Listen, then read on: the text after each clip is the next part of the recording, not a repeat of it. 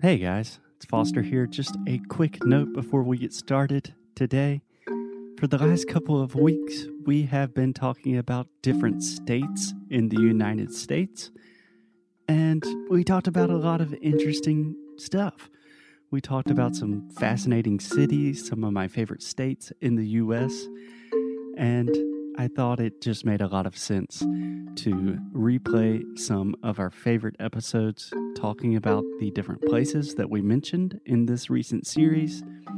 So, this week, you are going to hear about some of our favorite places in the US, and I hope it provides you a little bit of comfort and a little bit of a chance to escape in this very difficult moment when we cannot travel. So that's it. Enjoy the show, guys. And hopefully, we will actually see each other traveling again soon.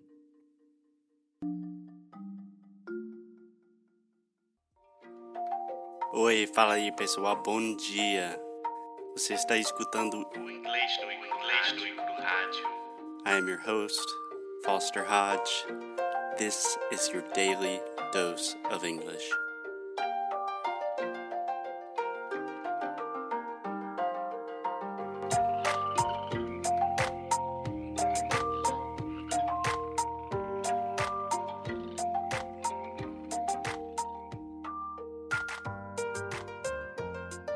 Hey, what's up, guys? It's Foster from English No Cru. I'm here with Christine. Say hey, Christine. Hey, Foster. So Christine is my brother's boyfriend. my brother's Whoops. girlfriend, the first gaff of today. But yesterday you guys heard from Camden, my brother, and today I wanted to talk to Christine just to learn a little bit more about law in the US and yeah, let you hear from some real Americans. So Christine, how are you doing? I'm doing great. So with Camden yesterday, we started with just kind of some general questions about Brazil to Okay. see what you know. So first question, do you know what the capital of Brazil is? The capital of Brazil is Brasilia. Nice. I think in general you know a lot more than Camden does. Well, right before we started, Camden told me because I knew that would be the first question. Okay. So, well you did study in Argentina for like 6 months. I did, yeah, in I did a college. study abroad in college. Nice. And how did you like Argentina? I liked it a lot. So I was in Buenos Aires and I stayed with a family there and went to some other countries. I went to Chile, I went to Uruguay. No Brazil? I did not go to Brazil only because of the the visa payment. Uh, yeah. and it was a little tight on money at the time. Yeah, no, that's a very valid excuse. Yeah, so you know, most Brazilians kind of hate Argentina. I think it goes both ways. Yeah. Yeah. Unfortunately. Yeah. Yeah. So let's just start with a couple of funny trivia questions to see what you know. Okay. Um, you know, the capital of Brazil is Brasilia. That's Can right. you name another city in Brazil? uh, Rio. Okay, she has Alexia sitting here, so that's easy. How about ano- one more? Uh, Sao Paulo. Nice. Do you know what language they speak in Brazil? They speak Portuguese. And trick question, And- yes, Portuguese. you made me nervous. Do you know who the president, the current president of Brazil is? That's actually really hard. that is hard because there's like some difficulty going on right now, right? It's a very diplomatic way yeah. to say it. Yeah. So I'm not I'm not positive about it. Sorry. Current president of Brazil is Michel Temer. Michel Temer. Hmm. Yeah, no one knows that. Okay. Cool. So, just in general, Christine, do you have any like thoughts or opinions about Brazil? Like when you think about Brazil, do you have anything like images that come to your mind? Yeah, I mean, I think that I have a really positive perception of Brazil. And I guess I think of like carnival and fun parties and um, Camden beautiful said, beaches. Christ and sexy women. That's probably true too.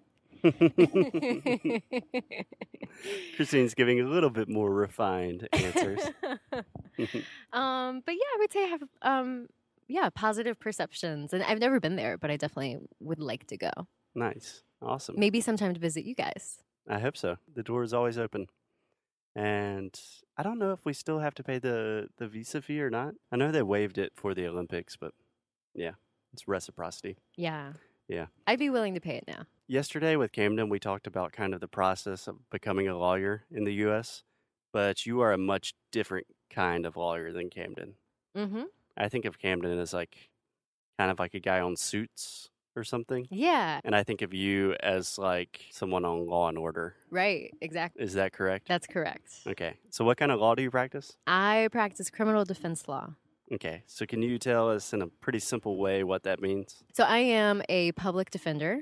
So that means that I am appointed by the court to represent people who can't pay for legal services. Right. So, if someone gets in trouble and they go to jail and they cannot afford to pay for a lawyer, they get you. That's right. Wow.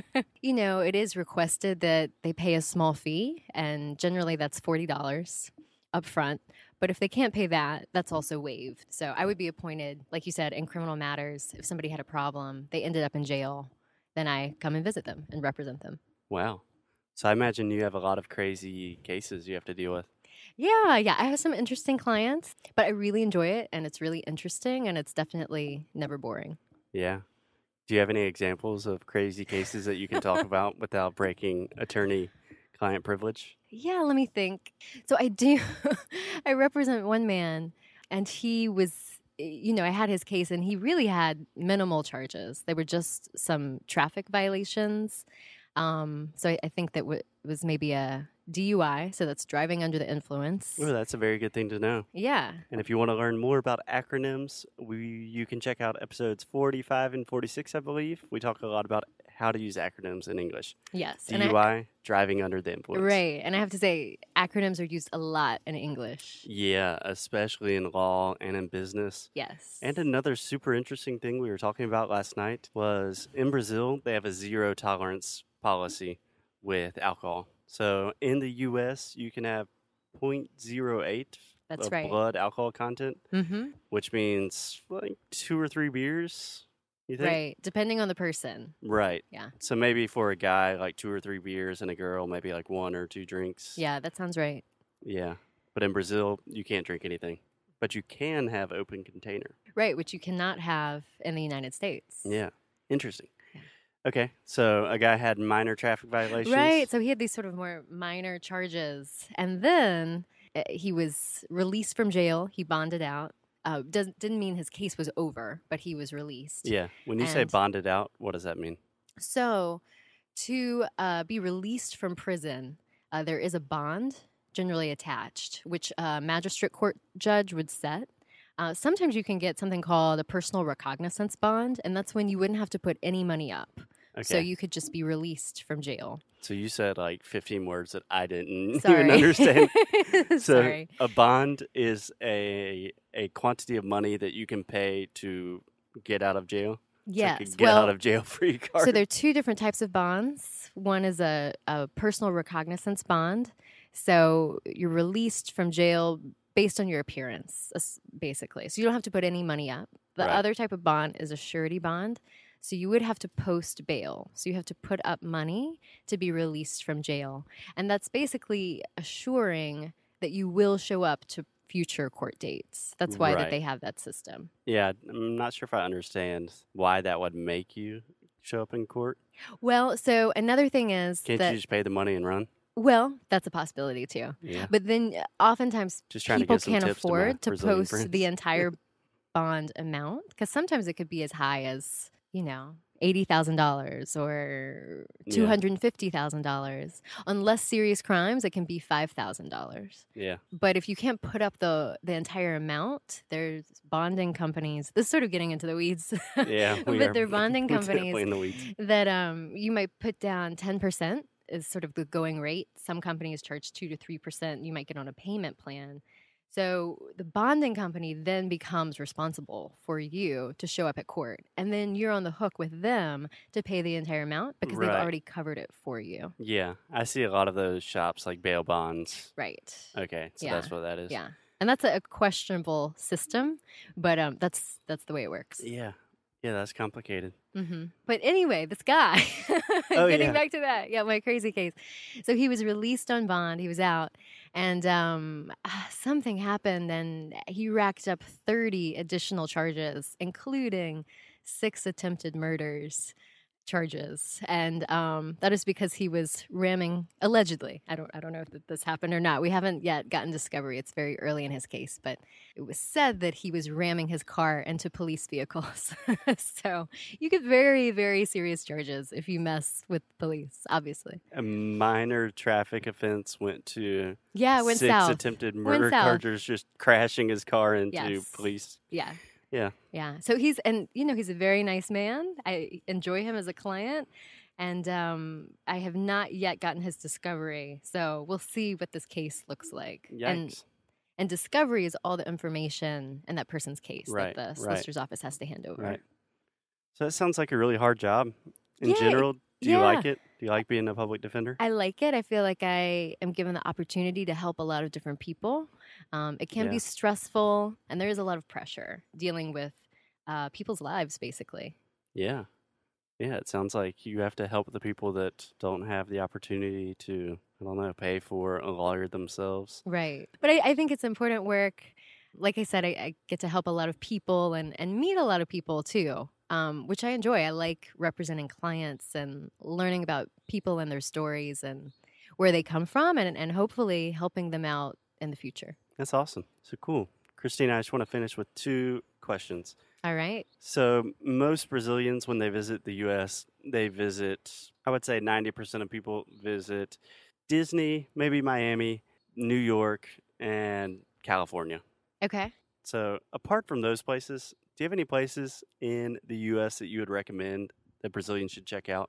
You're also from South Carolina, so we talk a lot Yes. about the South. Right. I would say. Camden's whispering, Charleston. yeah, I think eh, I would definitely recommend Charleston. It's one of my favorite places, and um, it has beautiful beaches, and it's just sort of a relaxed place to go with really excellent food. I love seafood, Yeah. and so if you like oysters and fresh shrimp and delicious food, I would highly recommend it. I think a lot of people draw comparisons to New Orleans. It's sort of like a smaller version of that, but the food to me has less of that French influence, so it's a little bit lighter and yeah. fresher. Not quite as spicy. Not Yeah. so spicy. Yeah. It's um I think it's delicious and I think it's a beautiful place with beautiful people. I think Alexia, you would say Charleston's your favorite city in the U.S. Yeah, Alexia's nodding Awesome. yes. Awesome. That's good to hear. Yeah. And um, I'm heading there next weekend for my birthday. So, Awesome. Happy um, birthday. Yeah, but I want to recommend a couple other places too. Okay. I'm not done yet.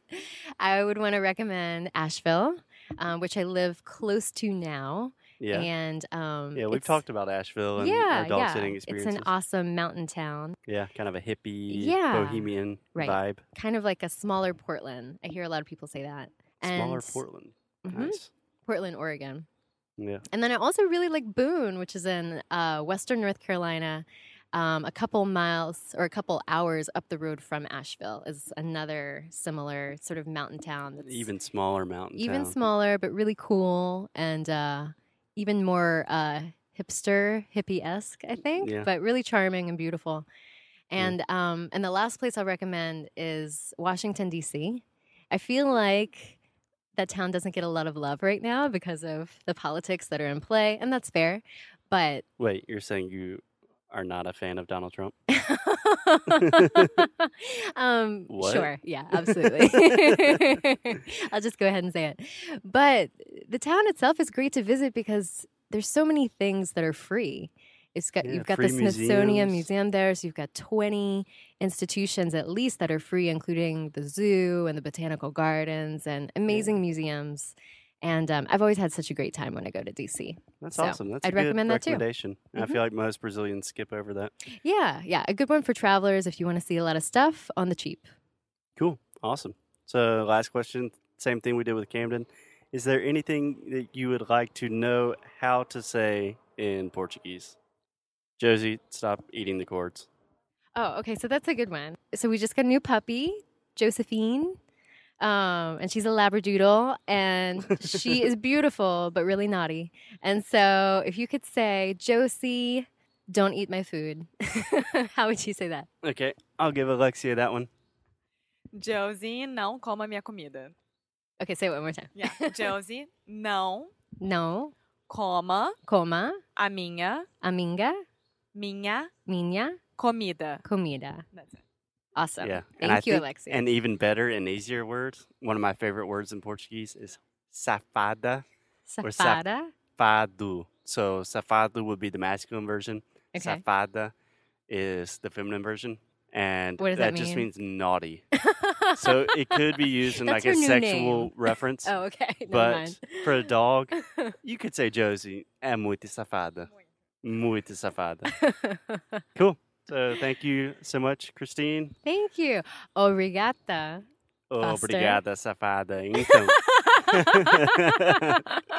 Thanks a lot, Christine. Talk to you soon. Bye. See ya.